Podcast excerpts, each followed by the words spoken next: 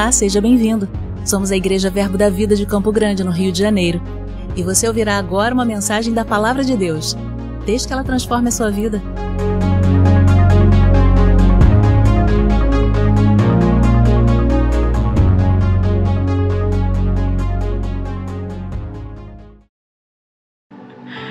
Glória a Deus. Você está feliz, irmão?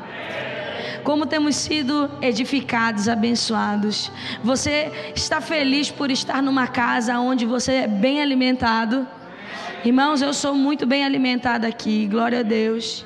E ontem eu estava conversando com, uma, com um conhecido e ali ele estava precisando de algumas de uma ajuda, de um conselho.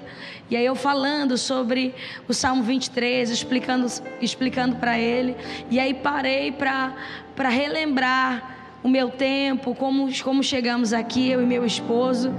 E nossa, como crescemos, como fomos esticados, como fomos bem bem instruídos, sabe? Você está numa igreja séria, você não está numa igreja aonde a sua vida é levada de qualquer maneira, muito pelo contrário.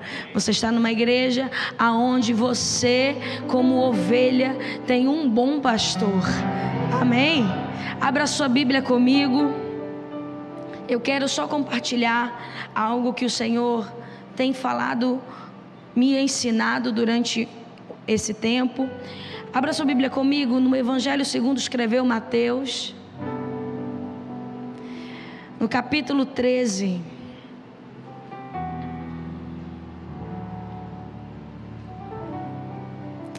Aleluia. Evangelho segundo escreveu Mateus, capítulo 13, vamos ler a partir do verso 1.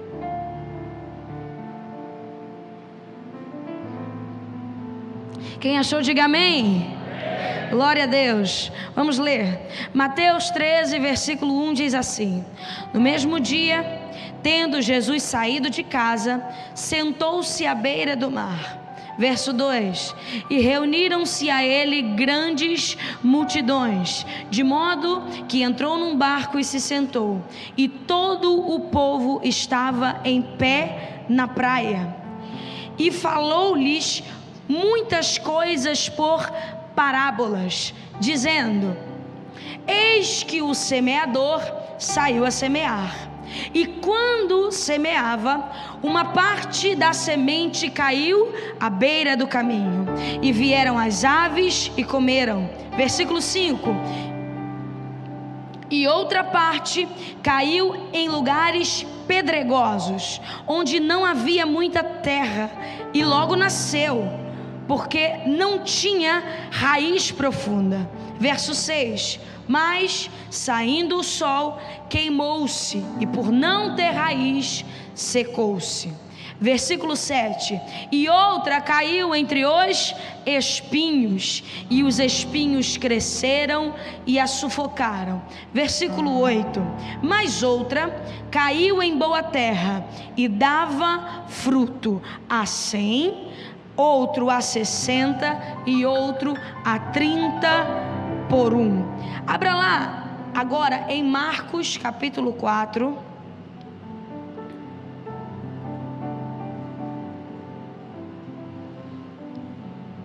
É o mesmo texto.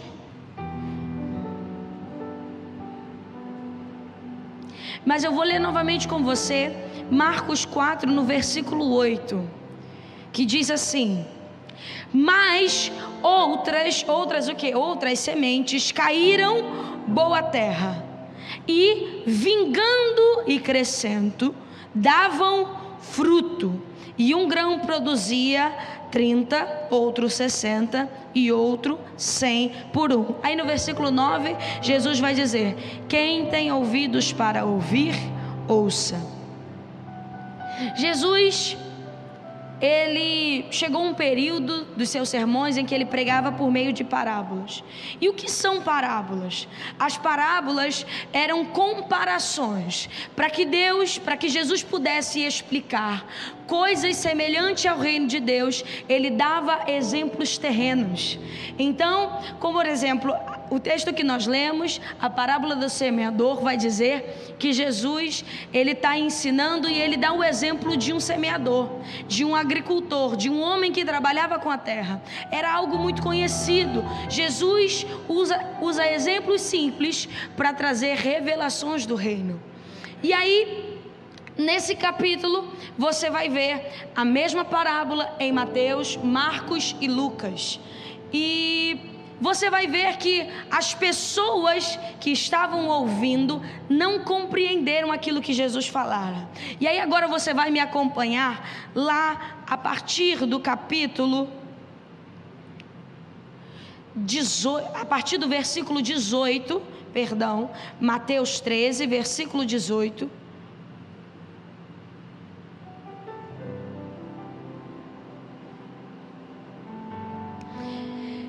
Muito interessante porque se você pegar, nós demos um espaço, você vai ver que de fato as pessoas não conseguiram compreender o que Jesus estava querendo dizer.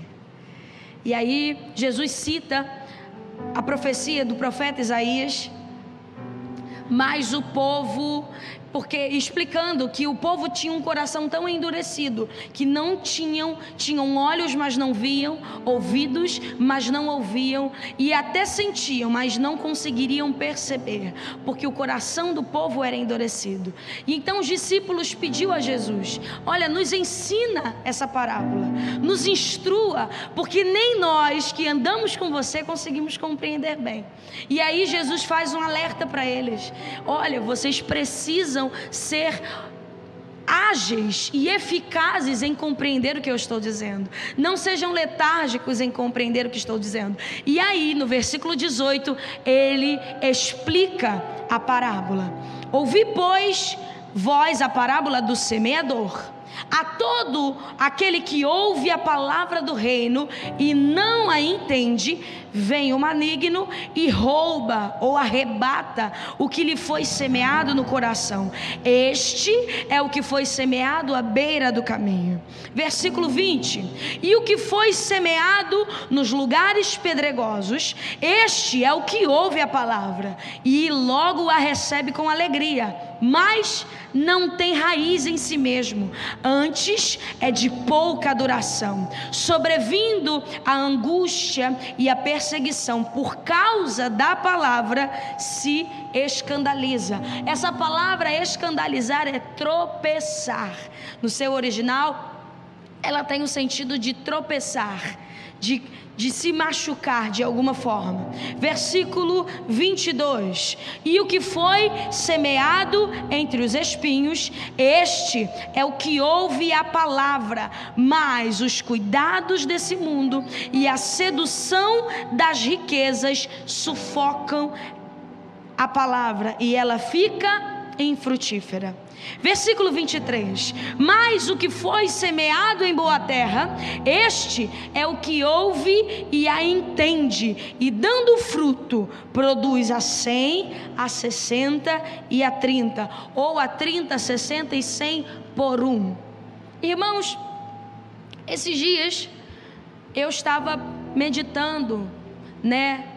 E não especificamente para ministrar, mas o Senhor vinha trazendo algumas clarezas no meu espírito. E uma dessas clarezas foi: você, você percebe quanto você tem sido bem alimentada.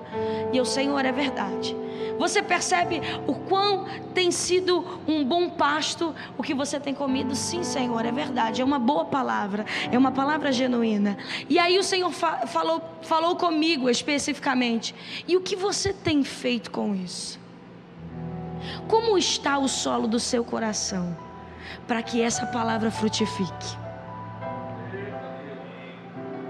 Porque o problema não está no semeador. E eu vou trazer uma explicação contextual para você. Quem é o semeador da palavra? Jesus é o semeador. Só que naquela época, como é que funcionava? Se a gente lê esse texto e não entender o contexto, a gente vai achar que esse semeador é um pouco estúpido. Por quê? Como é que um semeador, alguém que trabalha com sementes, vai semear à beira do caminho? Você nunca parou para pensar isso?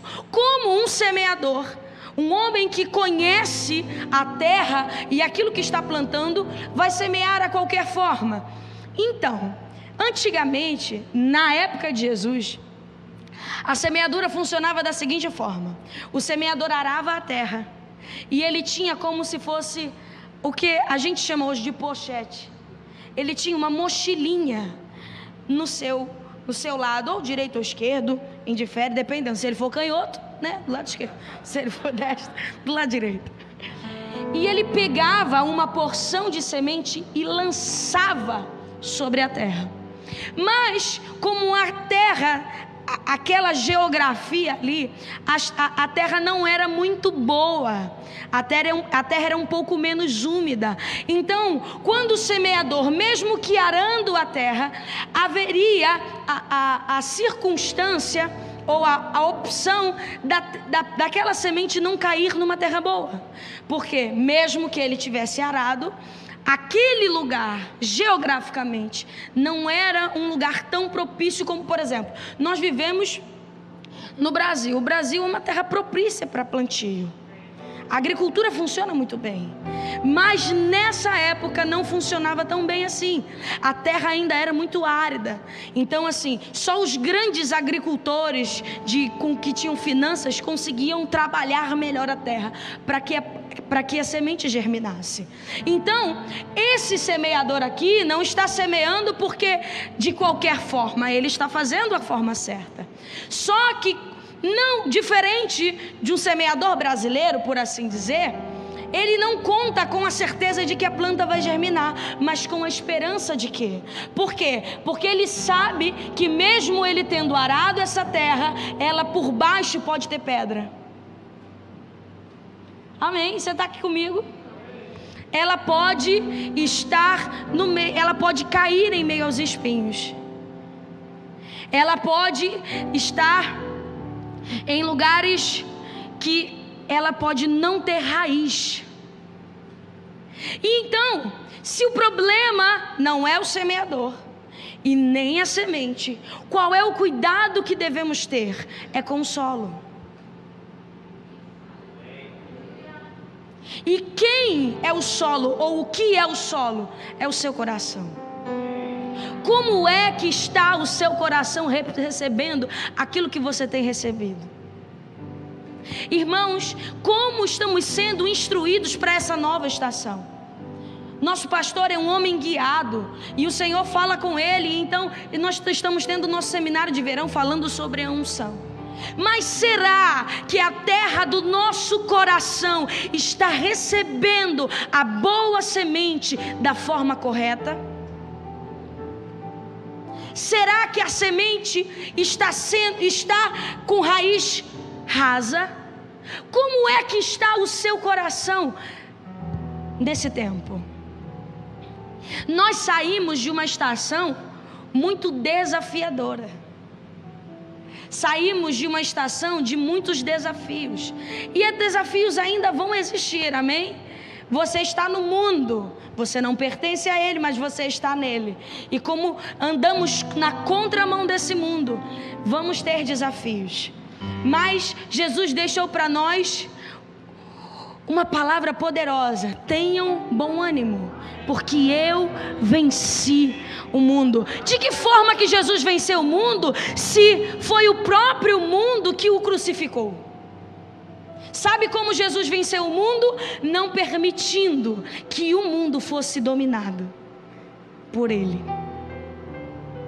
Mas pelo contrário, trazendo a, a realidade do reino. Você está comigo? Eu sei que. Eu... Gasguei. Eu sei que hoje é um pouco mais instrução, mas isso pegou tão forte no meu coração. E eu até consultei ao Senhor para saber se era, porque o Senhor tratou comigo. E às vezes aquilo que Deus trata com, com a gente é só com a gente. Mas o Senhor falou: aconselhe ao povo. Peça para o povo analisar o solo do coração. Por quê? Porque não adianta o bom semeador semear a palavra da nova estação se o coração e o solo não está pronto. Porque a culpa, hoje, a responsabilidade, não vou dizer culpa, é uma palavra muito pesada, mas a responsabilidade hoje é nossa. Porque recebemos o Espírito, fomos resgatados por Deus. O Espírito Santo hoje habita em nós. Jesus já morreu na cruz. Deixa eu te dizer uma coisa: não não pense que o seu erro, o seu acidente, o seu pecado, talvez você pecou, você não é um pecador, mas está suscetível a pecar, mas nem todo toda aquela pessoa que joga futebol domingo é jogador de futebol. Amém? Jogador e pecador é a pessoa que vive na prática de o jogador de jogar e o pecador de pecar. Mas você pode, você está suscetível a isso. Só que pensa, Jesus não vai morrer por isso, porque ele já morreu. Então não permita que o seu coração, por conta da condenação, se endureça. Quando os, a, a, semente joga, é, é, é lançada e cai em solo pedregoso, está falando de um coração endurecido. São aquelas pessoas ou aqueles corações que até ouvem, mas não recebem. Porque talvez por conta das desilusões da vida, por conta dos desafios, ou aquela coisa, ah, nós ah, eu já sofri tanto como igreja e tal, ou oh, irmão. Limpa o teu coração. Afofa essa terra. E às vezes você está anos na igreja e não vê nada acontecer, porque tudo o que está acontecendo você só ouve e não recebe. E aí, quando chega alguém novo, mas o coração está tão afofado, a terra está tão prontinha, que quando a semente cai, ela dá fruto. E aí você olha e fala: Poxa, mas eu, tô, eu sou uma terra de tantos anos. E por que, que não tem frutificado? Será que você tem recebido? Será que de fato a palavra está entrando no bom solo do seu coração? Outra terra, a outra terra é aquela que foi semeada em lugares pedregosos, como eu disse. A primeira terra é aquela que foi semeada num lugar a ponto que a palavra nem chega. São aqueles que já estão tão cansados e endurecidos pelas situações da vida, em que quando a semente é lançada, o maligno rouba. Deixa eu te dizer, o diabo está roubando a semente. E o que faremos com isso? Irmãos, eu estou aqui e pedi ao Senhor, Pai, faz do meu coração. E de que forma? É Deus que faz? Quando a gente ora, Senhor, faz do meu coração. A postura de, a atitude de se colocar diante de Deus para que algo aconteça é minha e sua. Porque o Espírito já está, ele já foi derramado sobre nós. Então pense que a palavra fazer é só uma, uma questão de se, de se humilhar diante de Deus e falar, Pai, faça a sua vontade. Mas a postura, o passo de eu não vou mais permitir que Satanás roube essa semente. Quantas sementes de cura Satanás roubou? Talvez você estava passando por um processo de enfermidade e palavras de cura começaram a ser semeadas, mas porque o teu coração não compreendeu essa verdade ou não creu nessa verdade, a semente foi roubada. E aí é aquela coisa: caramba, todo mundo é curado, menos eu. Será que Satanás não tem roubado sua semente por falta de fé?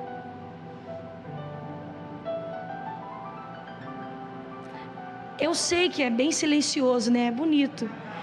Mas, glória a Deus. E aí vem um computador e faz um barulhinho. Glória a Deus. Versículo 21. Versículo 22. E o que foi semeado entre os espinhos, este é o que ouve a palavra. Mas os cuidados desse mundo, a sedução das riquezas sufocam ela. E eu queria me ater um pouquinho a isso. Sabe, o Senhor, nesse tempo, tem falado muito comigo. É porque 2020, quando a gente inicia um ano, a gente inicia com objetivos, metas, aquela coisa bonita que você anota. 25 metas, ô irmão, não faz isso não. Bota 5, bota 10, mas cumpra. Eu parei. No início, quando iniciava os anos, eu botava 30 metas. vou falar quatro línguas. Pô, irmãos, pelo amor de Deus, né? Hoje a gente a gente é um pouco mais equilibrado, maduro e consciente e fala, não é bem assim que vai rolar, né? Então a gente, mas é claro que a gente também busca se esforçar. E todo ano a gente fazendo essa reflexão e tal, e é por isso que o Senhor falou comigo sobre esse tempo. E aí o Senhor falou comigo: você parou para perceber que durante esse, esse tempo, de uns anos para cá, de umas décadas para cá, o mundo está cheio de distração. Hoje você tem a rede social que toca toda hora no seu telefone. Hoje você tem inúmeras mensagens no YouTube. Hoje você tem TikTok, Twitter, Facebook, é, Instagram. Tem outras redes sociais que eu não participo de todas porque eu não tenho paciência, mas Jesus é bom. Mas assim, tem muita rede social. Tem rede social para grupo que gosta de música, tem as, rede, as plataformas de streaming que são as de música, né? O Deezer, o Spotify. Então, quanta informação, quanta distração a gente tem. E aí, a gente tem muita informação. O problema de, de tanta informação é que nem tudo consegue alcançar nosso coração. Na verdade, só nos distrai. Você já se parou? Não, não vou falar que vou falar de mim. Eu já me parei pegando o celular e só fazendo isso aqui, ó. Eu não estava vendo nada, eu não estava lendo nada, eu não estava meditando em nada, mas o dedo estava ali. Aí eu falei, gente, é... algo errado que não está certo guardei o celular e falei: Não, peraí.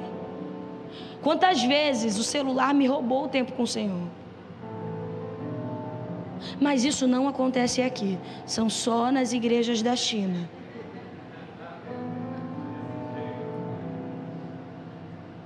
É que eu estou pregando para mim, aleluia. Quantas vezes, gente, pensa que um negocinho pequeno desse tem a capacidade de dominar o nosso dia. Ah, você está pregando contra a tecnologia? Não. Tecnologia é bênção. Eu creio que no céu a gente vai ver coisas tecnológicas de da mais alta geração que a gente nunca vai ver aqui. Eu acredito nisso. Aquela realidade virtual 3D. Já pensou? Jesus abrindo o livro em 3D. Ah, você com J, vem cá. Entendeu? Mas é bom, é tecnologia, é lícito. E o que está acontecendo? O diabo não está nos distraindo com coisas pecaminosas, mas com aquilo que é lícito. Essa geração está sendo distraída, está catando palha com aquilo que é lícito. Porque se você pegar o livro do Êxodo, quando Moisés vai até Faraó e pede para que o povo saia para oferecer a Deus culto, para que o povo celebre a Deus culto, sabe o que o Faraó vai dizer? Eles estão muito ociosos, a partir de agora eles vão catar a própria palha. Você não está mais num estágio de escravidão, mas às vezes se pega catando palha. Nós não estamos mais num estágio aonde somos oprimidos pelo diabo, mas às vezes nos pegamos catando palha. E aí o que que acontece? Essas distrações começam a sufocar a palavra. A ponto da palavra ficar infrutífera, não porque em si mesmo ela não pode frutificar, mas é que o solo do teu coração tá cheio de coisa. Sabe? Uma coisa que eu sempre falo, e é uma, uma das palavras, uma das primeiras mensagens que o Senhor me deu, foi sobre Sansão. Sansão tinha tudo para dar certo. Pensa, a mãe estéreo. O povo precisava de alguém que julgasse Israel. E aí o anjo do Senhor se, ap se apresenta para essa mãe, esposa de Manoá. Ela não tem nome, né? A Bíblia não dá o nome dela. E aí a Bíblia vai dizer que o anjo dá instrução de como deve ser. Olha, você vai pegar o menino e não vai passar navalha na cabeça dele. Você vai pegar esse menino e vai ensiná-lo a não comer nada morto, a não beber bebida forte, a não tocar naquilo que não deve tocar. Por quê? Porque ele vai ser nazireu de Deus. A palavra nazireu é separado para Deus. E qual é a, a, o, o, o sentido que ela nos traz? É o mesmo sentido que Deus, é o mesmo sentido contextual. Quando Deus chega para Moisés e fala: Olha, os, os utensílios do templo vão ser só para serviço do templo. Então Deus pega um homem e separa para ele mesmo. É o Nazireu. E ontem eu estava com um judeu, um judeu messiânico, um estudioso, um homem de Deus, e ele estava explicando que o voto do nazireado, naturalmente falando, era só um mês. O comum de se fazer o voto do nazireado era um mês. Mas pensa, o anjo do Senhor vai até aquela família e fala assim: Olha, eu não quero que ele seja, que ele se separe por um mês, eu quero que a vida dele, toda a trajetória dele seja consagrada a mim. Então, a Bíblia vai dizer que Sansão cresceu assim com aquela história. Por que não pode? Porque você é separado para Deus. Mãe, por que não posso? Eu imagino, mãe, por que, que a gente não pode fazer aquilo que todo mundo faz? Porque você é separado para Deus. Mãe, por que, que eu não posso ver aquilo que todo mundo está vendo? Porque você é separado para Deus. Por que, que eu não posso tocar em nada morto? Porque você é separado para Deus. Por que, que eu não posso beber do fruto da vide? Ei, Sansão, você é separado para Deus. Sobre você há um propósito. E sobre esse propósito você precisa cumprir cada etapa. Para quê? Para que no tempo certo e Sansão cresceu com esse conceito. Não posso, por quê? Porque eu sou separado para Deus. Por que, que não vai? Porque eu sou separado para Deus. É aquele filho de crente que não pode sair como todo mundo, não pode. Irmãos, coisa boa é ser filho de crente. Às vezes a gente tentou dar uma titubeada, tenta olhou para o lado, mas a gente foi separado para Deus. E aí o Espírito Santo, opa, você é nazireu, bebê. Não, não, não, não, não. É uma palavra que mexe muito comigo, porque eu sei que não é que sobre mim há um nazireado, mas eu sei que quando o Senhor me separou, separou para algo específico, assim como separou você. Todos os que estão aqui Aqueles que recebem Jesus é como se Deus pegasse, agora é meu, só para mim pode ser usado. Tudo que Ele faz é para minha glória. Tudo que Ele deve fazer na sua profissão, na sua vida acadêmica, na sua vida secular, tudo é para minha glória. Por quê? Porque Ele foi separado para mim. Ele é meu. A Bíblia, Pedro vai dizer que nós somos propriedade exclusiva, ou seja, Deus não te divide com mais ninguém, você é só dele.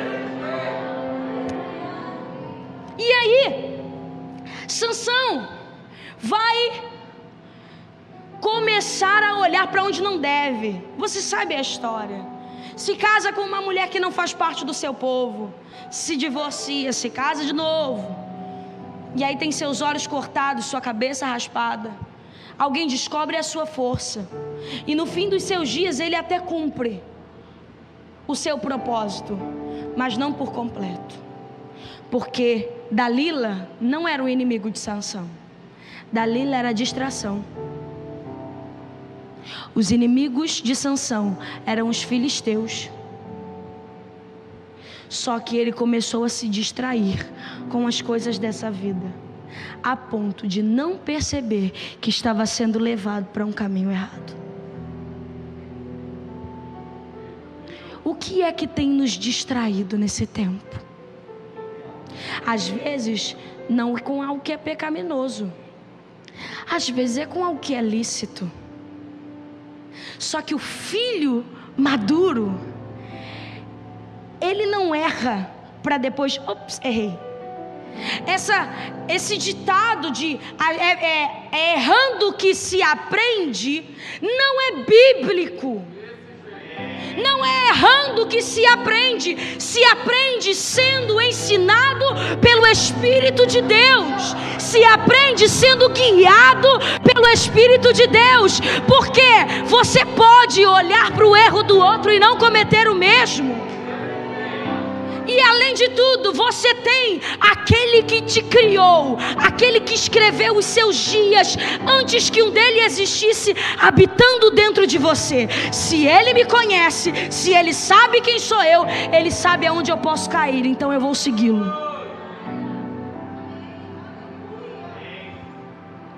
Como está o solo do seu coração para entrar nessa estação de avivamento? Será que estaremos aqui mais como meros assistentes de culto? E eu não estou dizendo aqueles que dão assistência, mas aqueles que assistem. Quantas vezes chegamos aqui como plateia?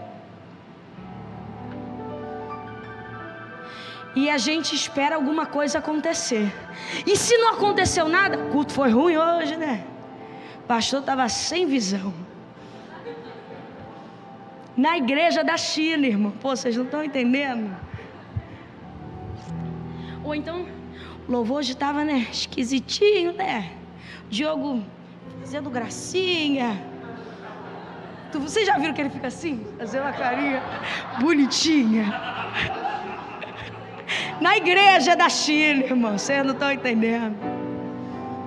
A gente observa tudo. O irmão que não te deu boa noite a gente observa, nossa, calor, tá quente aqui. O pessoal não está entendendo que está calor. E aí tudo começa a te distrair. Menos tudo começa a tirar a tua atenção, mas a sua atenção não só não volta para aquele que é o objeto de culto. Deixa eu te esclarecer algo, irmãos, para mim e para você, para que a gente cresça e dê um passo, para que a gente seja um bom solo. Porque o bom solo, ele é reconhecido quando o fruto dá. Ele só é reconhecido como bom solo quando ele frutifica. Culto, a gente não assiste, a gente presta. Deus não está aqui para ver o teu culto, mas para receber. Ele é o nosso objeto de culto. Então a Ele nós chegamos aqui, ainda que tenhamos um dia desafiador. Mas a gente tem que chegar aqui e começar a desligar as distrações. E voltar os nossos olhos para aquele que é o dono do culto.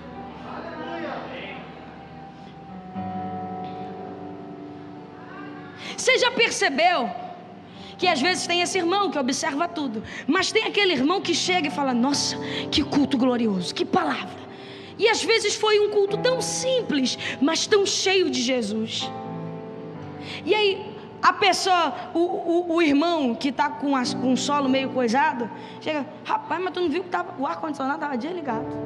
O Diogo estava fazendo carinho. Os irmãos te deram boa noite. Ele, irmão, meu objetivo não é saber quem me deu boa noite, se o ar está ligado, se o ar está desligado, se o irmão está fazendo careta, se o irmão não está fazendo careta. Meu objetivo é dar a ele aquilo que é direito dele. Teu culto não começa aqui, não. Teu culto continua aqui, porque ele começa na tua casa, ele vai contigo na tua casa. Todos os dias você nasce prestando a Deus um culto, aonde a sua vida é oferta de agradecimento. Você acorda sendo grato, você dorme sendo grato. Irmãos, como o Senhor me constrangeu quando eu percebi que eu não estava sendo grato. Sabe aquela coisa quando a tua geladeira está cheia e você fala, não tem nada para comer? Ninguém fala, só do povo da China. O povo da China fala isso direto. Eu amo os irmãos da China. Se você, se você é da China, você está vendo isso. China é um Pokémon. Mas você chega e não tem nada para comer. Gente, tem tudo na tua geladeira. Tua mesa está farta. Não te falta nada. Tua família com saúde. Jesus morreu pelos seus pecados. você tem vida eterna. Todo mundo tem destino certo, que é a morte eterna, mas você tem a vida eterna dentro de você, a zoe de Deus. Irmãos, precisamos ser mais gratos e parar com as distrações porque as distrações têm roubado de nós com que a palavra frutifique. Mas o bom disso tudo é que temos aprendido e o Senhor nos dá exemplos de homens, de homens que decidiram esquecer as distrações e olhar para uma coisa só. Tiago capítulo 1, versículo 25.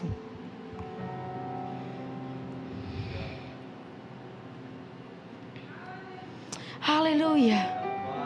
Você está sendo bem instruído nessa, nessa manhã.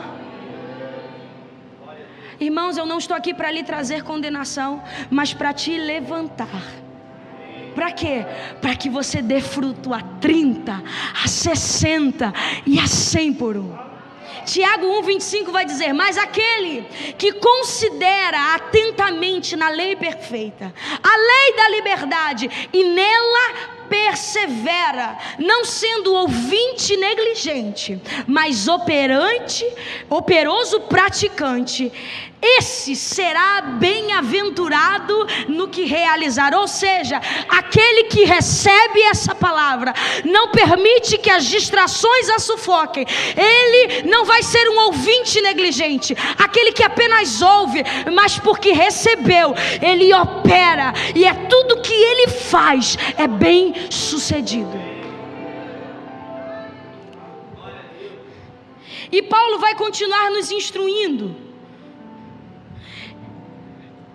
Paulo vai dizer assim, em Filipenses 3, se não me falha a memória, deixa eu conferir, é, Filipenses 3, 13, olha o que ele vai dizer, irmãos, não julgo que haja alcançado, mas uma coisa eu faço esquecendo das coisas que atrás ficam e avançando para aquilo que está diante de mim.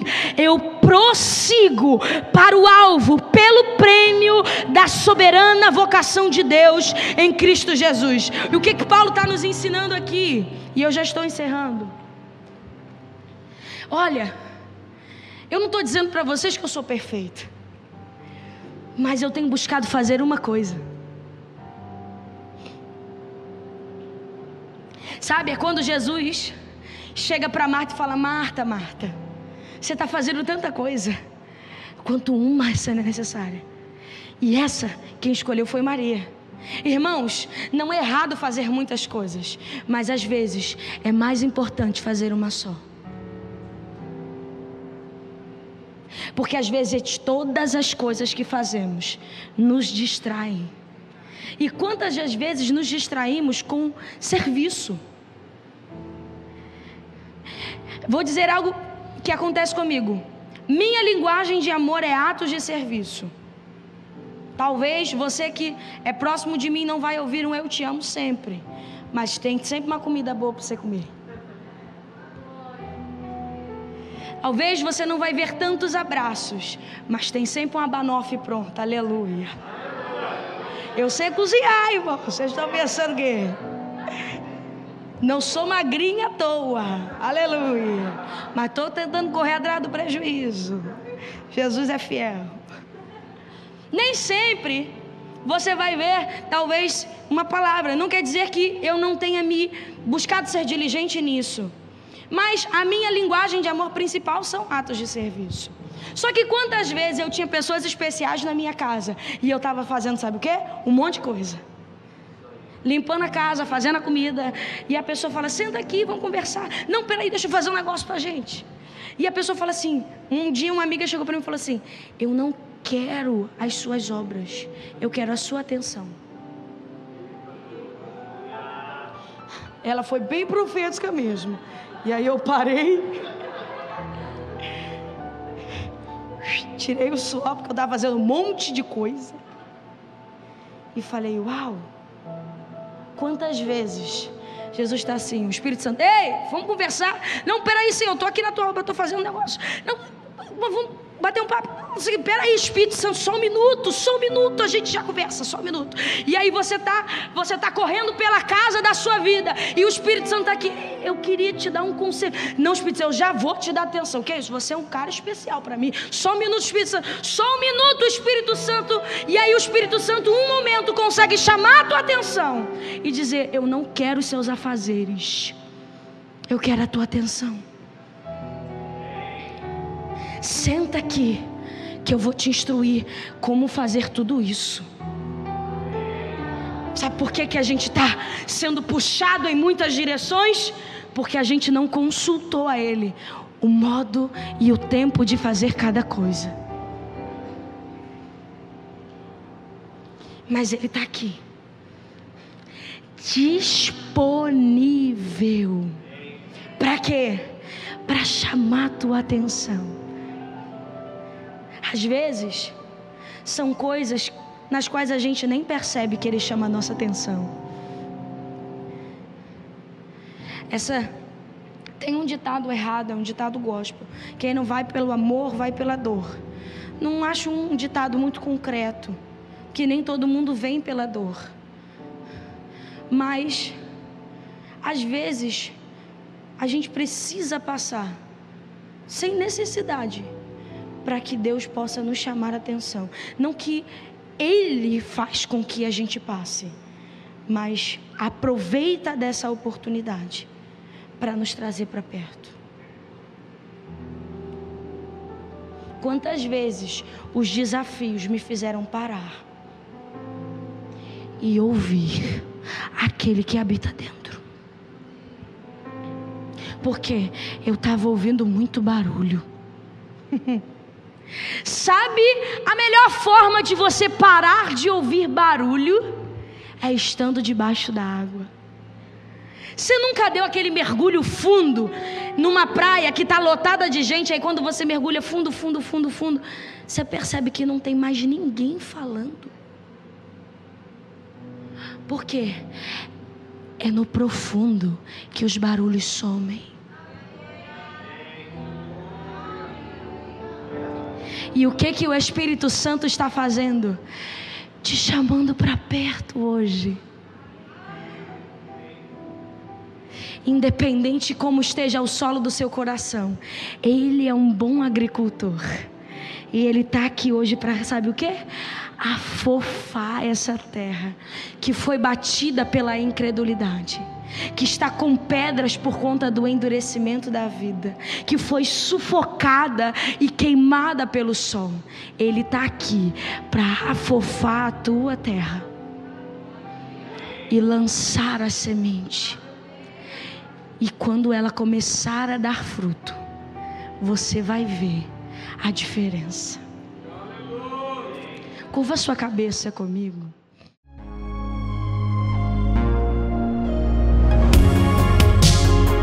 Ouça outras ministrações em nosso site verbodavida.com barra Campo Grande RJ. Nos acompanhe também em nossas redes sociais, Facebook, Instagram e YouTube. Seja abençoado na prática dessa palavra.